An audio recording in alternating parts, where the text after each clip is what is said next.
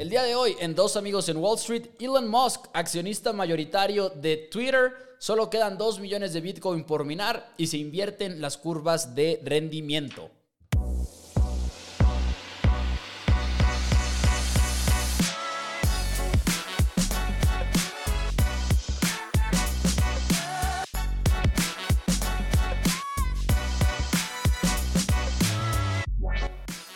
Todos, bienvenidos a Dos Amigos en Wall Street. Mi nombre es Mauricio Rodríguez. Del otro lado, nada más y nada menos que Juan Pablo Carrillo, como todos los martes, para hablar de las noticias de finanzas más importantes alrededor del mundo. Y estamos contentos de estar por aquí.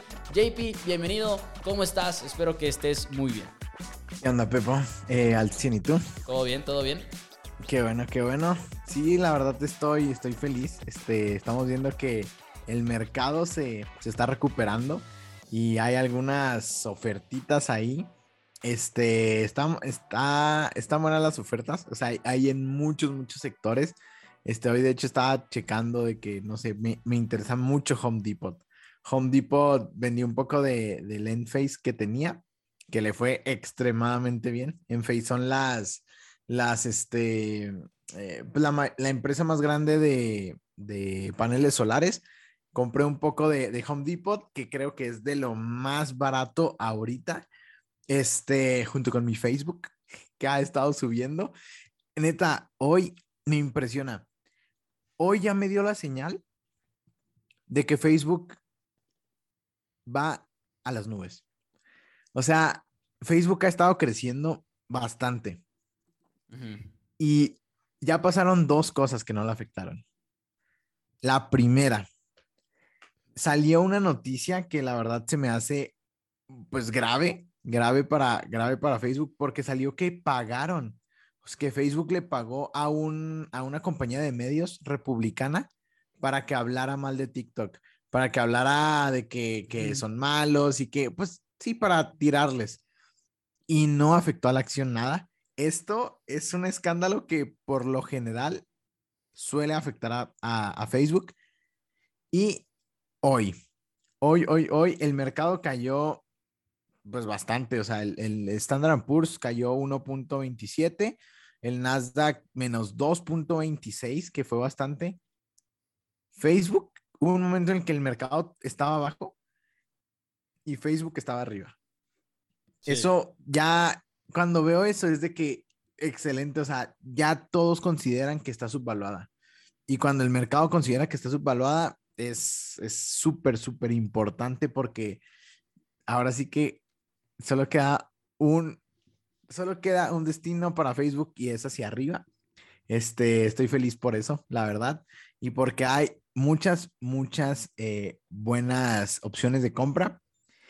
Y hablando de compras, yo creo que estamos muy emocionados de, de, la, de la noticia eh, te dejo que oh, la digas, dila, dila, dila. La compra, una compra de verdad, una compra que uno se queda viendo en las noticias y dice de plano, no soy nada, ¿no?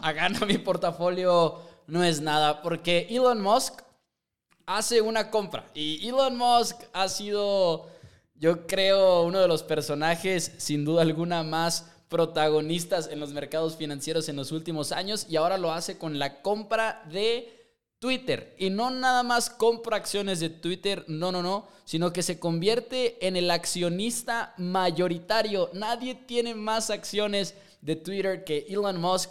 Y esto incluye a las instituciones financieras, incluye a Morgan Stanley, incluye a Vanguard, incluye al CEO Jack Dorsey, ¿no? Quien por mucho tiempo fue eh, uno de los que estuvo al frente del proyecto de, de Twitter, a ARK.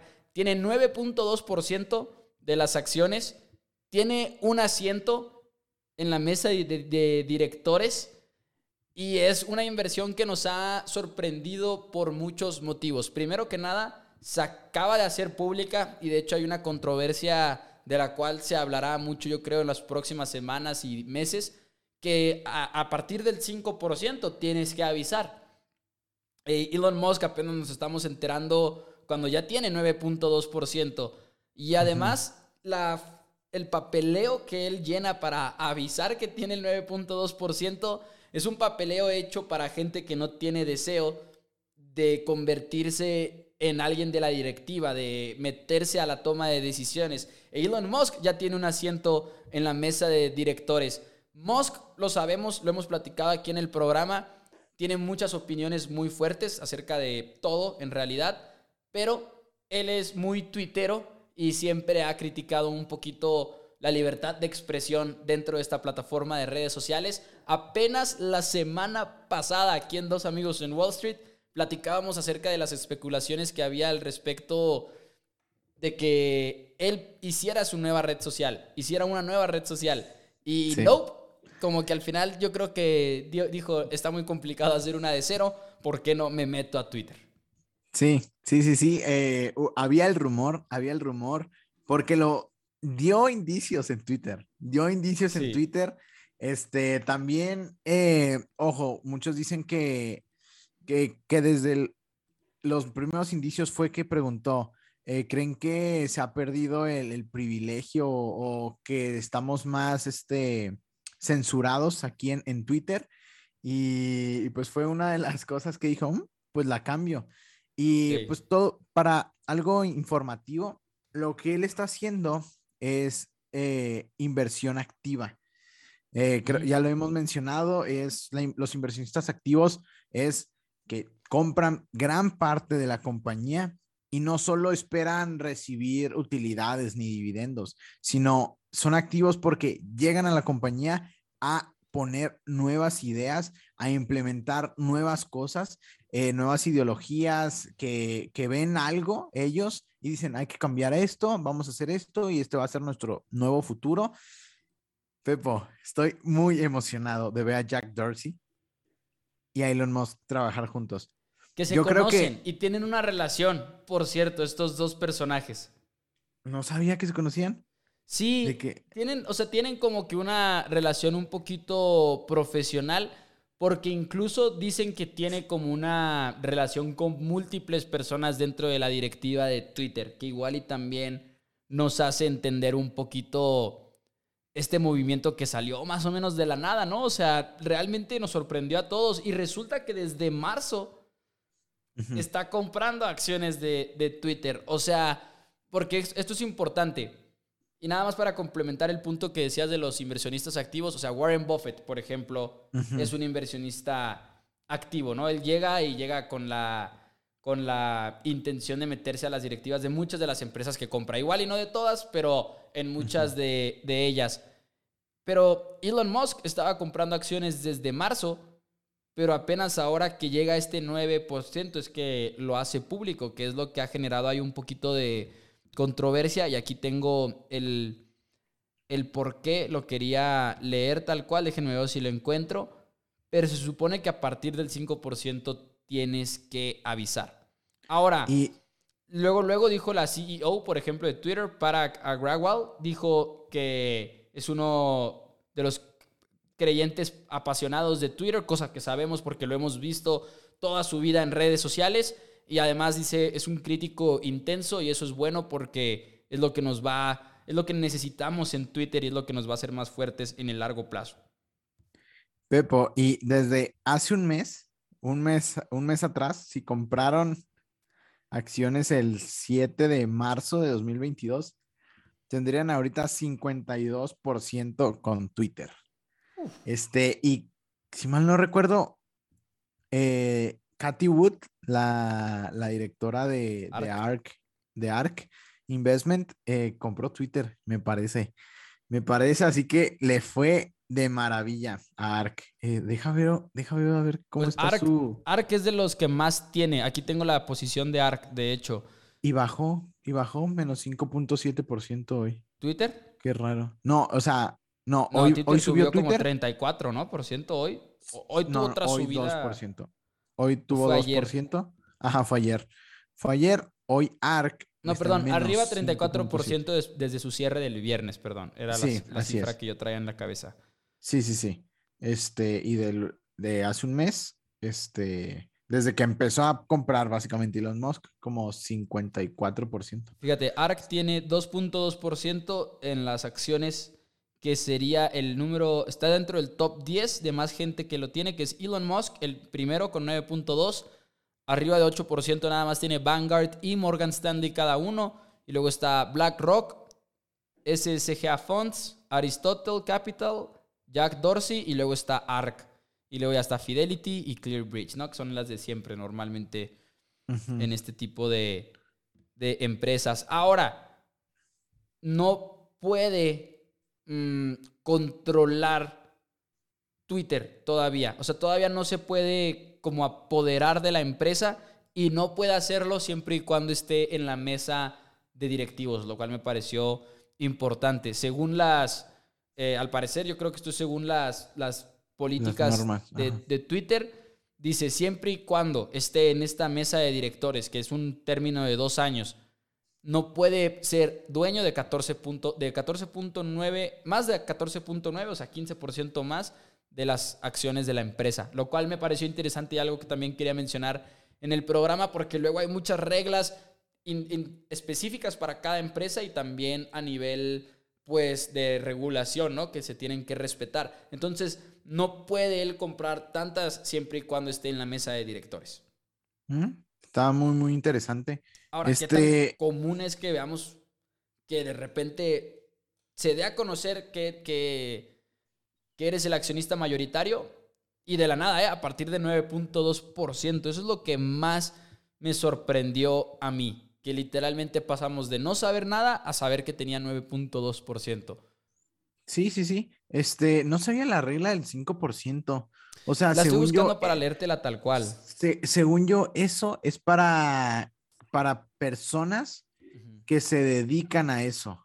O sea, o sea, para, por ejemplo, un Warren Buffett, una compañía que se dedica a eso, sí tiene que hacerlo. No estoy seguro de, esa ley del 5%, porque si no ya hubieran dicho, ¿no? O sea, es que no... Es que ya lo están diciendo en todos lados. En, bueno, al menos en el Wall Street Journal sí lo han dicho. Ah, en Wall Street Journal, ok. Pero tengo la... Ok, aquí está. El, lo voy a leer tal cual. Sí, sí, sí. El jefe ejecutivo de Tesla dio a conocer sus, su posición de 9.2% en una forma que los inversionistas se les requiere llenar cuando compran más del 5% de, de, las acciones de una empresa, sin planear, además, sin planear buscar control. Pero el aviso llegó días después y además no incluía la certificación estándar que resalta el estatus pasivo de un inversionista. Y literalmente dicen que le puso no aplica a la parte de, que si buscaba alguna participación activa y le puso no aplica y luego después se dio a conocer que sí iba a tener una, una silla en la, en la mesa. Y luego aquí está otra vez escrito, dice el aviso de su propiedad de Twitter excedió el 5% de las acciones desde el 14 de marzo y los inversionistas cuyas posiciones pasen el 5% tienen como requerimiento reportar su posición dentro de 10 días de calendario, o sea, ni siquiera días hábiles, días de calendario. Calendario, ok. Entonces, él tuvo que haber llenado una forma 13F y al parecer llenó la 13G. Y aquí es donde dice, ok, voy a seguir leyendo porque es importante, ¿no? Y es una noticia que nos ha llamado mucho la atención. Dice, eh, los accionistas, porque ahorita que hablábamos de que no puede llegar a control, control, como que no sabía si igual y por eso no indica que, que va a buscar control, pero aquí lo, lo, lo especifican un poquito más. Dice, los accionistas típicamente incluyen un certificado que dice que no compraron el activo para cambiar o influenciar el control de la compañía que emitió las acciones. Mr. Musk no incluyó esta declaración en su forma, en vez de eso puso no aplica. Ahora. Pues es que siento que no está, bueno, continúa. Este, sientes que no es cambiar o controlar. No es control, es que él, él lo que busca no es cambiar el control. O sea, siento que él no se quiere apropiar de, de, la empresa. Ajá. De la empresa. Él lo que quiere hacer es cambiar las cosas. Por ejemplo, que dijo. Ahora, eso es aparte del 5%. Son dos cosas, eso sí. Ah, ok. O sea, una parte es voy a avisar que ya tengo 5% y otra cosa es voy a incluir una certificación de que no me quiero apoderar de la empresa. Ok. Ok. Sí, no. La última de que no se quiere apropiar, yo creo que está, que está bien. Y me llama mucho la atención, o sea, Jack Dorsey y Elon Musk son, creo que, de los 10 personas más genios de, de ahorita de la Tierra. Jack Dorsey es un visionario, lo es. Sí, o sea, a ver, veamos las empresas. O sea, Elon Musk revolucionó los pagos con PayPal. O sea, eh, una empresa que tenía él, PayPal la compró. Este, y como que fue el inicio. Después cambia la industria de los coches. Ahora quiere ir al espacio y es el mejor en hacerlo. Ahora entra a Twitter y recordemos que Jack Dorsey también es el, es el fundador de Block, algo muy, muy parecido a PayPal este, que tiene que ver con este sector financiero. ahorita es eh, de los pioneros en todo lo que es Web 3.0 y se la pasa hablando en estos cursos. Es de los que defiende criptomonedas y que como que ve muy a futuro con lo del metaverso y demás. Sí, sí, sí, o sea, es... Ahora sí que juntaste a dos genios, juntaste a dos genios y yo creo que eso debe de valer muchísimo, no por nada este, desde que la compró, no, sí, hace un mes ya más de 50%. O sea, una locura desde que la compró. Eh, Elon Musk solo se hace cada vez más rico. Increíble. Elon Musk es, es, una locura y obviamente siempre va a venir con muchísimas eh, controversias porque, pues bueno, es, una, es un personaje muy controversial, pero la verdad es que me sorprendió muchísimo, me sorprendió muchísimo todo lo de cómo se desarrolló esta noticia. Ahora respecto a lo de la SEC, que si debió haber avisado antes o no, es Elon Musk, no es el primer roce que tiene con esta comisión de seguridades de Estados Unidos, de, activos, de valores más bien de Estados Unidos, ni va a ser la última probablemente. Siempre ha estado ahí jugando un poquito con la raya de las regulaciones y demás, que no lo estamos defendiendo, nada más es como un no me sorprende en lo absoluto que haya hecho esto de esta manera, ¿no? Sí, oye, pero estoy viendo, ¿cuándo dijiste que empezó a comprar? Acá decía que el 5%. Ah, sí, es que estoy viendo. Desde marzo. Sí, estoy viendo que empezó a comprar casi, casi diario. Este, el casi, casi diario a finales de enero y que se ha gastado más de 2.64 billones. Una locura, o sea, una locura, pero es cambio para él. Él tiene más de 300 billones. O sea, una locura. Y este dice que arrebasó el 5% que tú dices que tienen que, que poner este informe el 14 de marzo. Ajá, sí, sí, sí. Este. Sí, pero es que, es que eh, tú lo acabas de decir, la cantidad de dinero, o sea, lo que tienes que comprar para llegar al 5%, ¿no? Sí, sí, Digo, si con el 9.2, fíjate, ok, se me hace que ya lo, lo cerré el ranking de, personas que, tenían los top 10 holders de, Tesla. Aquí, aquí, lo tengo. Ah, ¿de Tesla o de Twitter? De Twitter, perdón, de Twitter. De Twitter es Vanguard. Vanguard tiene el 8.8%. Pero esto, esto es a lo que quería llegar. Es 9.2, 8.4 y 8.1. Son los únicos tres que tienen más del 5. O sea, son los únicos tres que tendrían que revelarlo, por ejemplo, si es que lo empezaran a comprar, vaya. Sí, sí, sí. Y se me, me llama mucho, mucho la atención porque hoy, hoy está, hoy, haz de cuenta que me puse a investigar. Este, pues porque ahora sí que Elon Musk es tan rico. Este, y llegué a una conclusión. Por ejemplo, si, se, si checan cuánto porcentaje del dinero, de, cuánto porcentaje de las acciones tiene Bill Gates, tiene eh, Jeff Bezos, tiene, eh, pues ahora sí que Warren Buffett, este, Mark Zuckerberg, el de los Tim Cook, por ejemplo, nadie tiene casi nada. O sea, en serio, Mark Zuckerberg no tiene absolutamente nada, Pepo, de Facebook. o sea, nada, nada, nada, nada. Los únicos que tienen es Elon Musk, que de Tesla tiene como 12, casi 13%, y Jeff Bezos, que tiene como un 10%. O sea, ahí se ve, pues, lo que se tiene que hacer, ¿sabes? O sea, la importancia de no diluirte, o sea, de tú seguir teniendo gran cantidad de, dinero, ¿sabes? O sea, si todos hicieran eso y resistieran y resistían y resistieran, porque vaya que Elon Musk ha resistido muchísimo. En 2008 casi quiebra Tesla y, y SpaceX. Este, y me llamó mucho, mucho la atención este, de, de eso. O sea, ¿cómo aguantaste tanto para tener tanto porcentaje en tu, en tu compañía? Este, y, y, creo que ese es una, ese es el poder de las acciones, o sea, el poder de, de estar invertido. Este, me llamó mucho, mucho la atención y creo que Elon Musk es pues un ejemplo de lo que tenemos que hacer. Obviamente no vamos a comprar tantas, tantos millones, pero importante. Ahora también viene con todo el lado negativo, la verdad, porque igual le admiramos a Elon Musk por muchas razones, pero también es justo decir que esto en parte está muy, muy, muy de la chingada, ¿no? O sea, porque yo pienso en esto de esta manera. Empezó a comprar desde enero, como decíamos.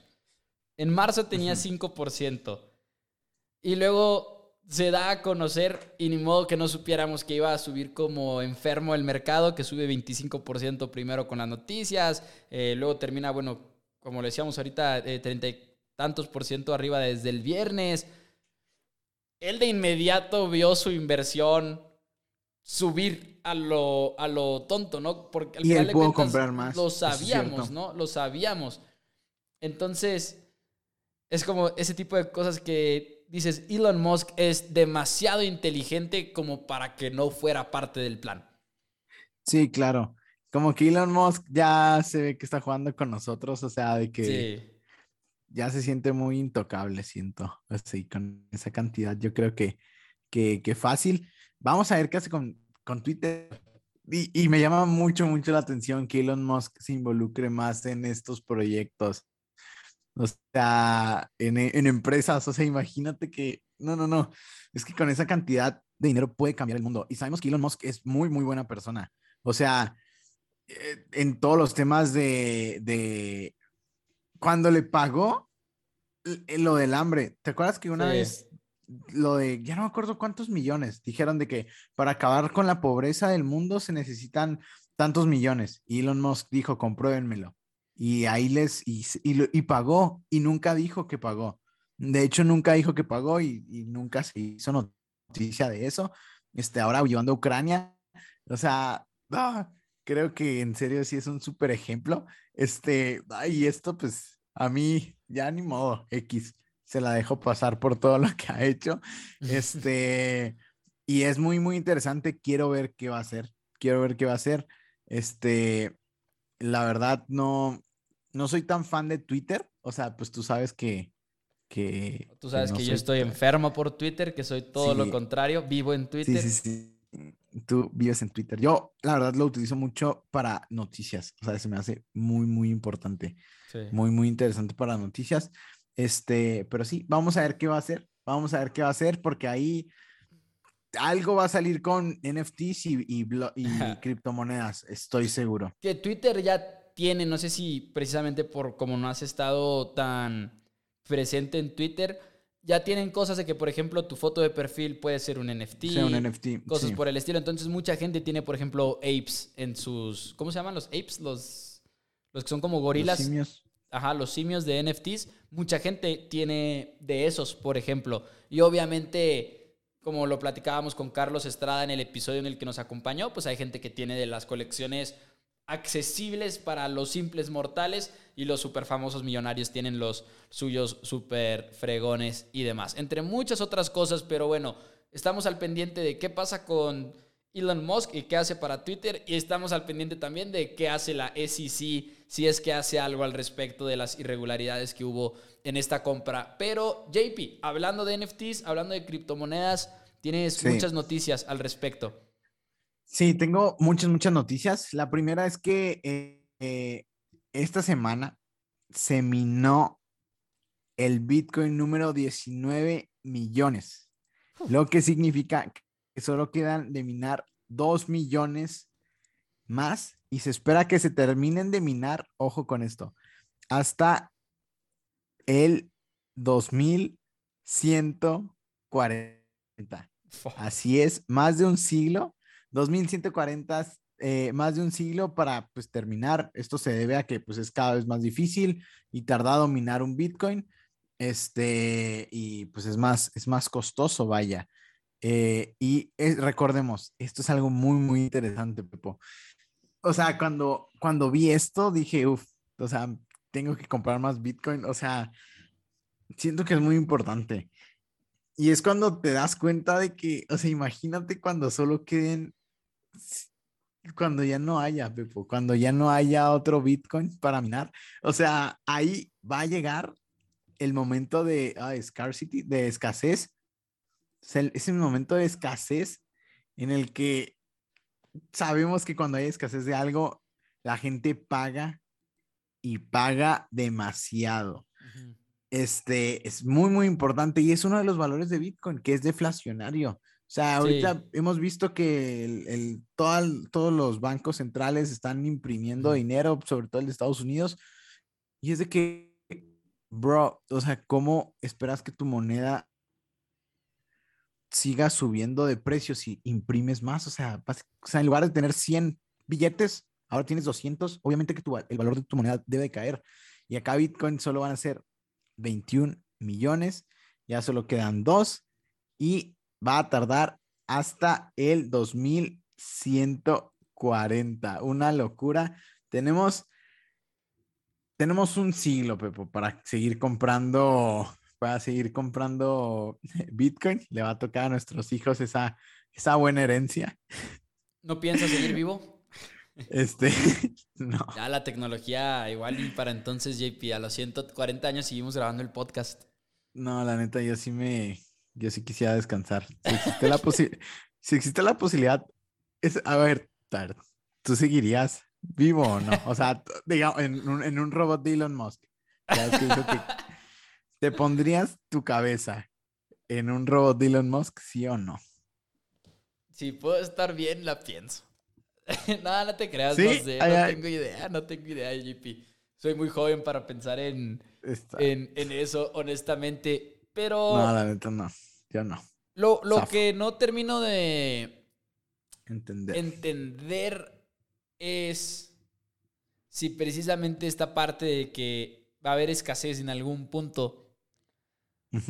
O sea, no, no, digo de entender, simplemente una de mis preguntas que pues nunca vamos a saber exactamente la respuesta precisamente porque igual y no nos va a tocar, pero para mí la pregunta principal con Bitcoin es las otras criptomonedas que tanto van a afectar, ¿sabes? O sea, si fuera nada más Bitcoin, ok, pero lo hemos platicado antes aquí en el programa, ya el market cap que tiene Bitcoin entre todas las criptomonedas no ha hecho más que disminuir en los últimos años, porque ha habido más y más criptomonedas y, vimos la gráfica el otro día aquí en el programa y la comentamos y demás.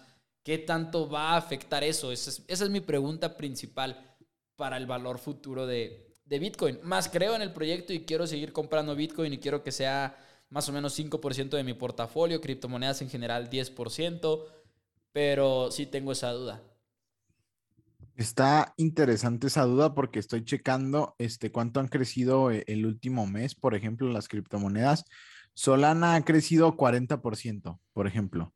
Cardano ha subido todo esto el último mes. Cardano también 39%. Polkadot 30%, Matic, que esta también yo la tengo, 8%, eh, muy poco. Ethereum, 26% y Bitcoin, sí, Bitcoin solo 16% de los, de los menores, por ejemplo, Bitcoin. Este, pues sí está interesante eso, es que como que los proyectos son para diferentes usos. O sea, siento que el Bitcoin, que todos lo tengan, que todos lo tengan, siento que es este, ahora sí que la moneda, pues como el dólar. O sea, ¿por qué es tan importante el dólar? Porque está en las reservas mundiales de todos los países. Así de sencillo. Porque se, porque se comercia con el dólar, el, los el petróleo. Así de sencillo. Por eso siento que Bitcoin tiene ese valor intrínseco y que nosotros mismos le damos, porque ya es la moneda. O sea, ya Ethereum, eh, todo y todas las demás ya son más, más para contratos inteligentes que, que son muy, muy buenos proyectos, pero siento que Bitcoin por la aceptación, por todo esto, pues sí va a estar ahí. La marca, digo, no es una marca, pero la, la, marca de la divisa, ¿no? Por así, por así decirlo. Pero bueno, tenías más información del mundo de criptomonedas, pero bueno, específicamente de NFTs, si no me equivoco. Sí, sí, sí, sí. Este, bueno, antes de pasar a esa, rapidísimo, ExxonMobil dijo que gracias al aumento de los precios del petróleo superarán las expectativas de los ingresos trimestrales, que el petróleo creo que ha bajado un poco. Sí. El petróleo, a ver, déjame Bueno, siguen arriba de los, de los 100 dólares, 101, pero ahí se viene lo interesante. Pero los futuros han, bajado, ¿no? Si no me equivoco. Ahí checo. sí. Además, dijeron que lanzarán un pro, bueno, que lanzaron más bien un programa piloto desde 2021 en el cual el excedente del gas natural que tengan lo están utilizando para minar criptomonedas. O sea, ya estamos viendo a todos sumarse a este barco. O sea, ahora hasta las petroleras, bueno, ExxonMobil está minando cripto, está viendo un negocio ahí. Este, está interesante, está muy, muy interesante con, ese excedente. Y también el gobierno británico dijo que planea emitir un NFT de su moneda para el verano. Esto con el objetivo de liderar el camino en las criptomonedas de, pues, en el mundo de los demás países. Y también dijeron que iban a tener mayores avances para las regulaciones de criptomonedas. Básicamente, el Reino Unido se quiere posicionar como uno de los países pioneros en, este tema, quiere ser el, innovador, quiere crear su NFT para verano. Este, lo que no entendí es que cómo, o sea, ¿por qué un NFT? O sea, como que siento que no entienden muy bien el concepto del NFT, pero. Pues es que, más bien es como esta parte específica y, lo habíamos platicado cuando recién estaba haciendo todo el boom de los NFTs aquí en el programa, que decíamos, no es una pintura, por ejemplo, sino NFT es lo que dice que es tuyo. Más bien, ¿sabes? Entonces igual iba por ese lado, o sea, igual iba la tecnología del NFT, pero un poquito más aplicado a a, cosas prácticas? O sea, mm, es que no sé, no sé, es que ahí decían que iban a dar más información en, adelante. Esto lo dijo el ministro de, Finanzas, algo así. Este, pero como que no tenían mucha información. Pero sí dijeron, se, le dijeron a, a la, Joaquín, o sea, le dijeron a, a los que emiten la moneda, o sea, la real, eh, que vayan haciendo, que vayan viendo cómo hacer un NFT para tenerlo en verano. Y pues me llamó mucho la atención otra vez. Otra vez, ya lo están regulando o ya lo están tratando de adoptar y tratar de regular en Estados Unidos. Se viene Reino Unido. Está interesante, está interesante y me llama mucho la atención cómo pues los países más autoritarios son los que lo están prohibiendo. Este, China, por ejemplo, se me hace muy, muy interesante. No sé si Rusia, ¿Rusia lo tiene prohibido o no? No tengo idea. Honestamente, ignoro. Este. Ahora, una, una, parte de lo que se ha hablado mucho con esto de los gobiernos y criptomonedas y demás son las stablecoins, que son criptomonedas, pero que están pegadas a, a el valor de monedas soberanas. O sea, por ejemplo, una criptomoneda del dólar de los Estados Unidos. Y se supone que eso es parte de lo que van a hacer en Reino Unido, traer stablecoins que puedan meter en sus regulaciones actuales y sistemas de pagos.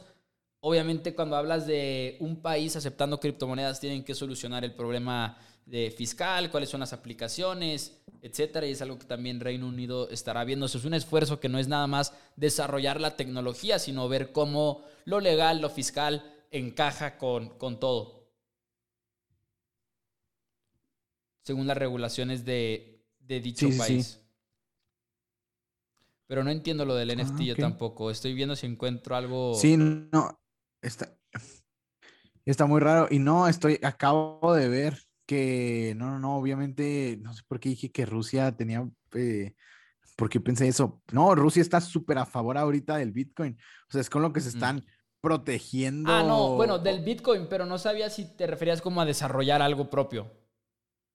Ah, no, no, no, no, lo decía este que Rusia, o sea, pensé, ya es que dije que los países autoritarios de que, por ejemplo, China este, prohibió el Bitcoin y las criptomonedas, o sea, pensé que Rusia, pero no, ahorita Rusia es su mejor amigo, o sea, ahorita se está viendo los, los efectos, las ventajas de, de cripto.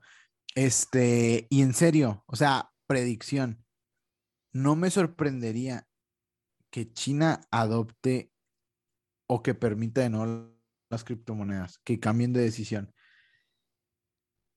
Podría ser. Pues Porque es que se... ¿Sí qué? O sea, China ahorita tiene la delantera del mundo. O sea, en serio, China tiene ahorita la delantera del mundo. ¿En qué? En, en todo. O sea, tecnología, Ah. economía. O sea, o sea, tiene el renminbi digital. Este, o sea, ahorita tiene la delantera en todo. Y para mí, no regular cripto se están dando en la madre porque no están adoptando una tecnología que básicamente claramente está cambiando al mundo y se va a implementar en el futuro y ya se está implementando.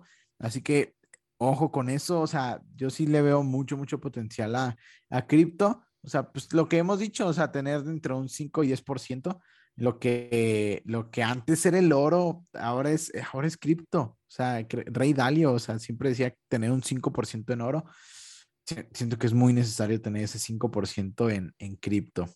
Sí. Ahora estaba leyendo un artículo de NFTs de que en Ucrania querían como hacer arte que pudieran convertir como en NFTs acerca de la guerra, quizá para en el futuro poder financiar otras cosas. Digo, al final de cuentas, como todas las guerras, siempre ha habido arte, ¿no? Pinturas y demás, pero como ahora es igual y este fenómeno más fuerte que nos va a tocar ver en lo de los NFTs y se me ha hecho, se me hizo como, suena loco, pero tiene todo el sentido del mundo y va con lo que ha hecho la humanidad antes. Estaría padre, ¿eh? o sea, imagínate que recuerdo de un suceso histórico. No, y que quieren este... hacer un museo y todo, literal. Mm, está muy padre. Quieren o sea, hacer imagínate. Un museo. Está muy padre y hasta, no sé, hasta sirve para recaudar fondos para el, para el país, ¿sabes? O sea, está, está padre. Recuperación y demás, ¿no? Supongo. Sí, sí, sí, sí, si se ponen las pilas pueden hacer muy buenas cosas. Ahí está. Este, Ahora, JP, no sé si tengas algo más de criptomonedas y NFTs, pero No, habías nada. dicho algo interesante que es se invierten las curvas de rendimiento. Así es. Eh, ya había dicho la semana pasada o la antepasada que se reinvirtieron, que se, que se, pues sí, que se reinvirtieron, bueno, que se invirtieron este, las curvas de rendimiento de los bonos, creo que de 10 años y de 3 años o de 5, ya no recuerdo muy bien. Pero ahora, y dije, o sea, la señal para una recesión, la que muchos analistas dicen, ya viene la recesión, es cuando se invierten las tasas de rendimiento. Ay, perdón, bostecé. Este, es que es episodio nocturno. Eh, las las este, curvas de rendimiento del, de los dos años a los 10 años se invierten. O sea, siempre cuando, siempre ustedes tengan en cuenta los bonos del tesoro de dos años y de 10 años son los importantes. Y es la primera vez que se invierten desde 2019. Esto es muy importante, ya que esto es una señal de que se acerca una recesión y según un estudio de la Reserva Federal de San Francisco, la inversión de las curvas de rendimiento han pronosticado, ojo, las últimas nueve recesiones desde 1955, desde 1955. ¿Qué significa que se inviertan? Básicamente los inversionistas piensan que es más probable que se les pague más en el corto plazo, o sea, en dos años, que en el largo plazo, o sea, 10 años, porque esperan una recesión y la economía no está bien a futuro. Básicamente es esto, este, es lo que se venía. Yo siempre he dicho, bueno, yo dije que lo que seguía era una recesión. O sea, es, ¿por qué digo esto? Porque así es el ciclo económico. Eh, cae la bolsa, hay una recesión, después hay de depresión, empieza a haber una expansión, se llega al auge, vamos a una recesión. Así es, siempre, dura de 8 a 10 años. Esto, lo interesante es que puede ser la primera vez que dure dos años. O sea, estamos viendo el ciclo económico pasar así, súper, súper rápido. ¿Por qué? Porque todo ha sido sintético. O sea, todo ha sido sintético. Imprimieron millones de dólares y se lo dieron a la gente, y no solo Estados Unidos, también Europa.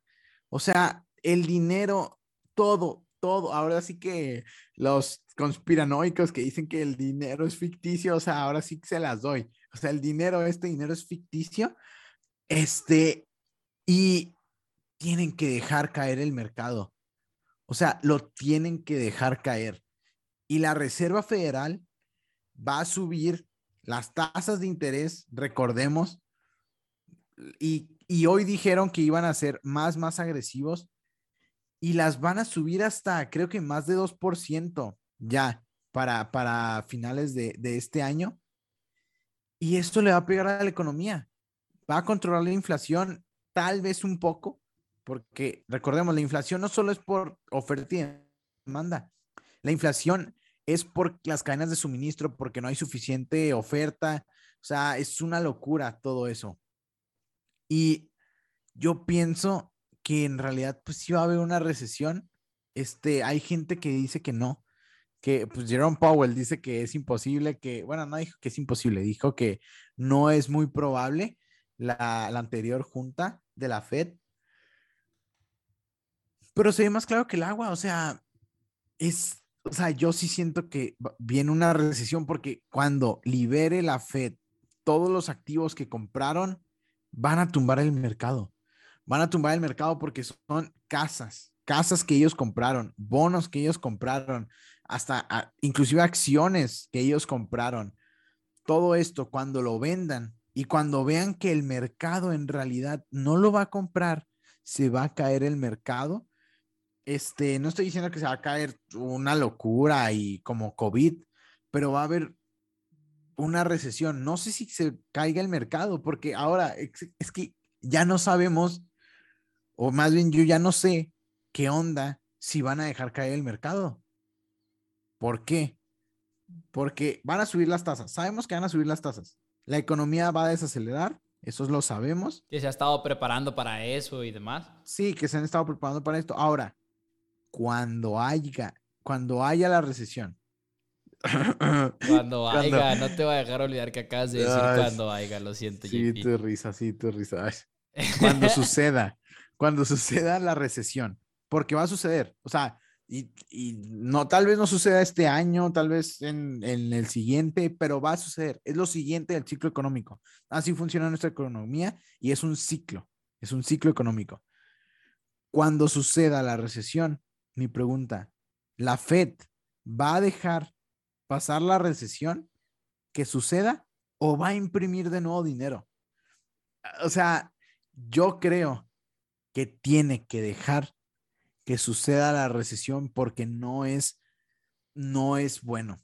O sea, la inflación se está comiendo todo y ellos ya vieron, o sea, inflar las cosas como las inflaron fue bueno en el corto plazo, pero no pensaron en el largo plazo. Y el largo plazo les va a cobrar factura. Y ahorita, de, de ahorita en 2023, 2024 y 2025, siento que es cuando les va a cobrar factura y va a haber una recesión sí o sí en estos tres años. Este, porque pues es obvio, o sea, así, así siempre ha sido. Y según MUF G Securities, la curva de rendimiento se invirtió 422 días antes de la recesión de 2001, 571 días antes de la recesión de 2008 y 163 días antes de la recesión de 2020. Que recordemos, antes de la pandemia ya se habían invertido las curvas de rendimiento. El, el COVID, de todas maneras tocaba, ¿no? O sea. Ya tocaba, ya tocaba recesión. O sea, ya tocaba. el COVID llegó para acelerar las cosas, pero ya tocaba y luego no dejaron que hubiera recesión e imprimieron dinero e incentivaron la economía, no dejaron que hubiera recesión. Y luego vino lo de la cadena de, suministros, los cuellos de...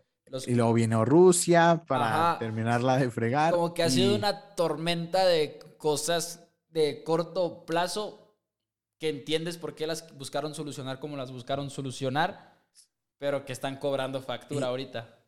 Sí, y se viene una situación muy difícil, Pepo, porque vamos a llegar a la stagflación, a la stagflation. ¿Qué es esto? No hay crecimiento económico y la inflación va a estar muy, muy alta. Y esto es horrible, horrible, horrible, horrible para las empresas. O sea, creo que es cuando se debe, aquí, aquí lo tengo anotado por si se me olvida siempre. Sí, la stagflación, tienes que vender equities. Tienes que vender equities porque es... Pues ya estás, JP, vendiendo tus acciones. Este, uff, no sé, no sé, no sé. O sea, en serio, es que tú sabes que a mí me gusta estar invertido, pero pero no sé, no sé, no sé, no sé.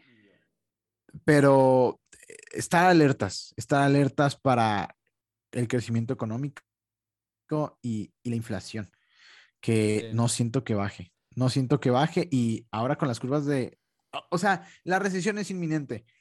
En uno o dos años ya vimos las estadísticas, por lo general es como dos años, un año y medio, este, en lo que sucede la, la recesión. Este, así que es inminente, es inminente cuando sigan subiendo las tasas de las tasas de referencia de los bancos centrales. Este, y pues sí, a ver qué pasa. Ahí está. Pues bueno, JP, no sé si tengas una noticia más. Yo tengo una última antes de que nos vayamos, por lo menos, que es de empresas chinas, porque se publicó un estudio eh, que ya fue revisado por el Wall Street Journal y demás antes de que lo publicaran el día de hoy, precisamente 5 de abril, un estudio que reveló cómo en los mercados chinos los insiders de empresas vendían acciones y realmente lo hacían como al menos la evidencia lo sugiere, con información eh, privilegiada, ¿no? Y sabemos que, y, no es tanto información privilegiada, sino como el reconocer que uno de los riesgos al invertir en, empresas chinas, como cuando nosotros lo hicimos en Alibaba, de que las regulaciones son muy distintas a las que, por ejemplo, existen en Estados Unidos.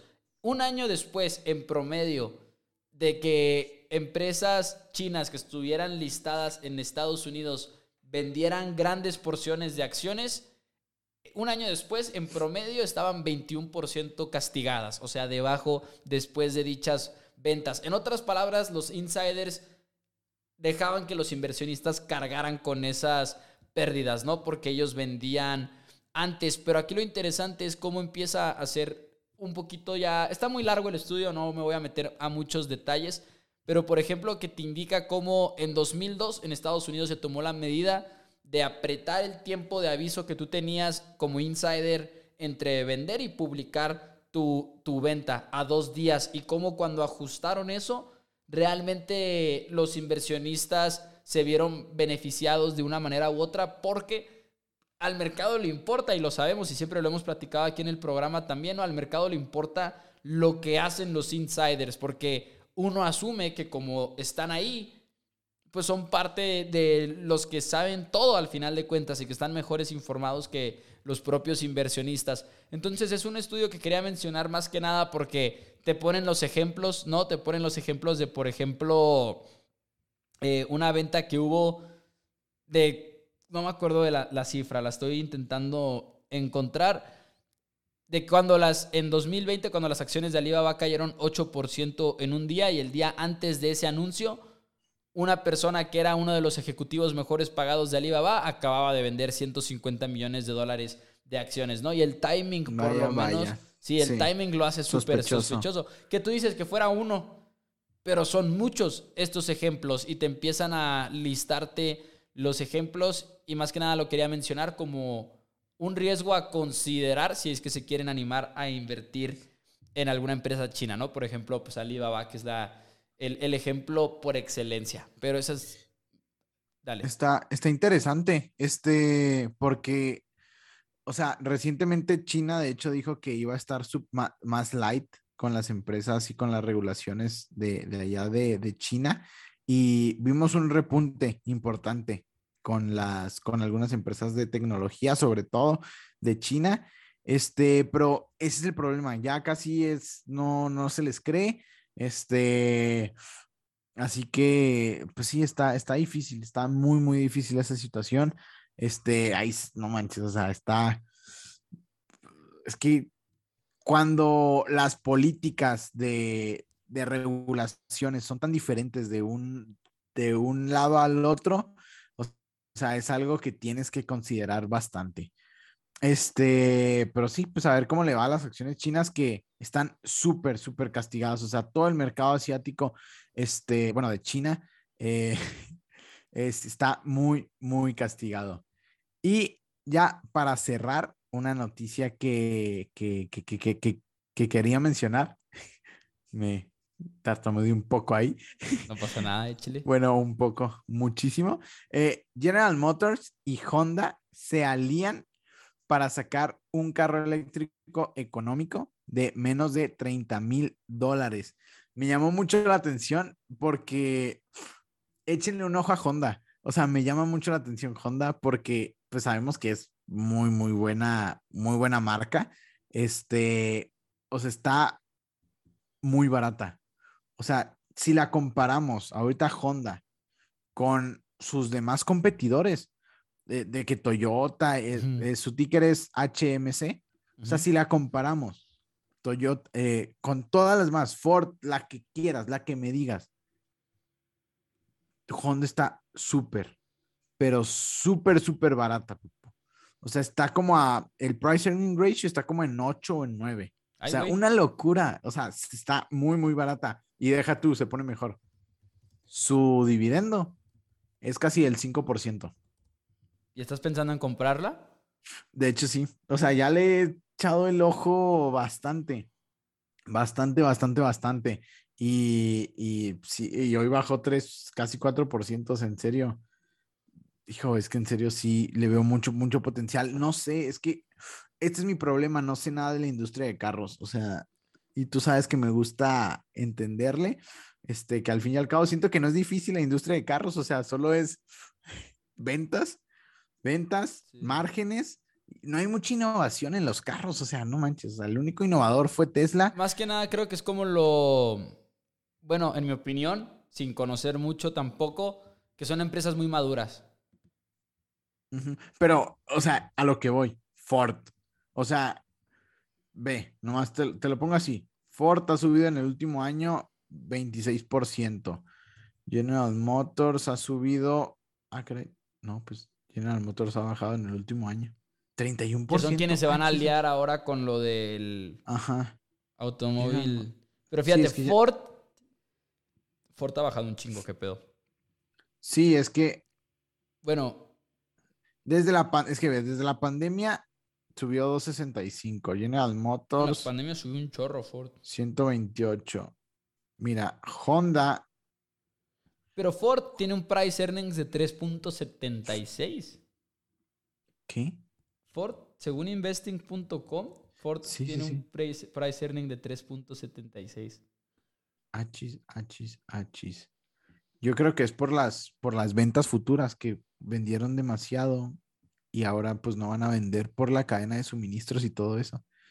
Este, ala, o sea, hijo, aquí estoy viendo Ferrari también, Race, este, Volkswagen.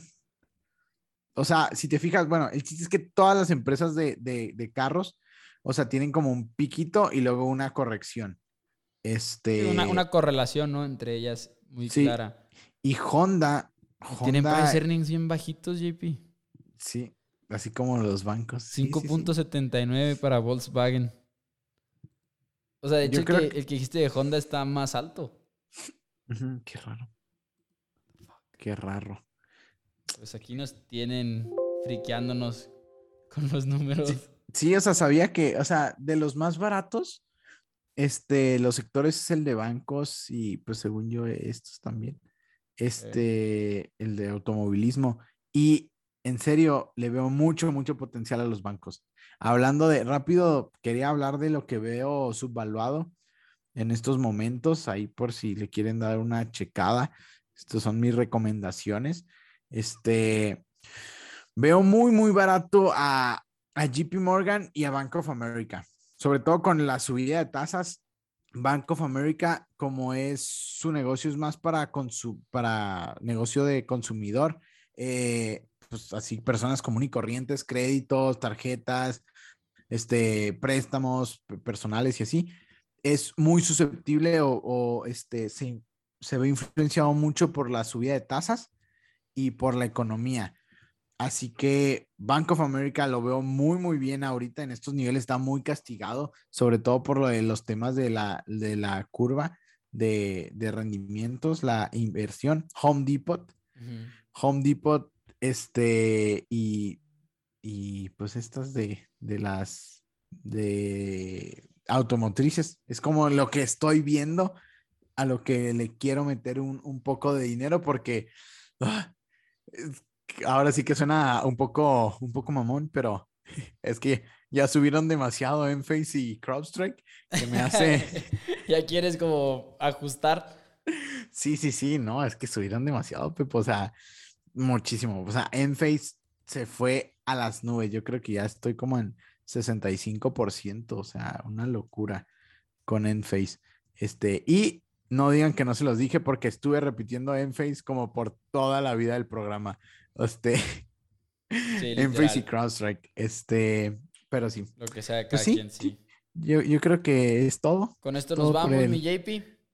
Con esto nos vamos. Este, pues sí, recuerden que nos pueden seguir en Instagram como dos amigos en WS, ahí hacernos preguntas, sugerencias, lo que sea. Este, y pues si les gustó, pues porfa, compartan porque pues nos ayudan y pues le ayudan a la persona que lo compartan. Espero que les sirva el contenido. También déjenle 5 estrellas al programa en Spotify, en iTunes, por favor. Una reseña les toma 10 segundos y nosotros nos vemos. Muchísimas gracias la próxima semana.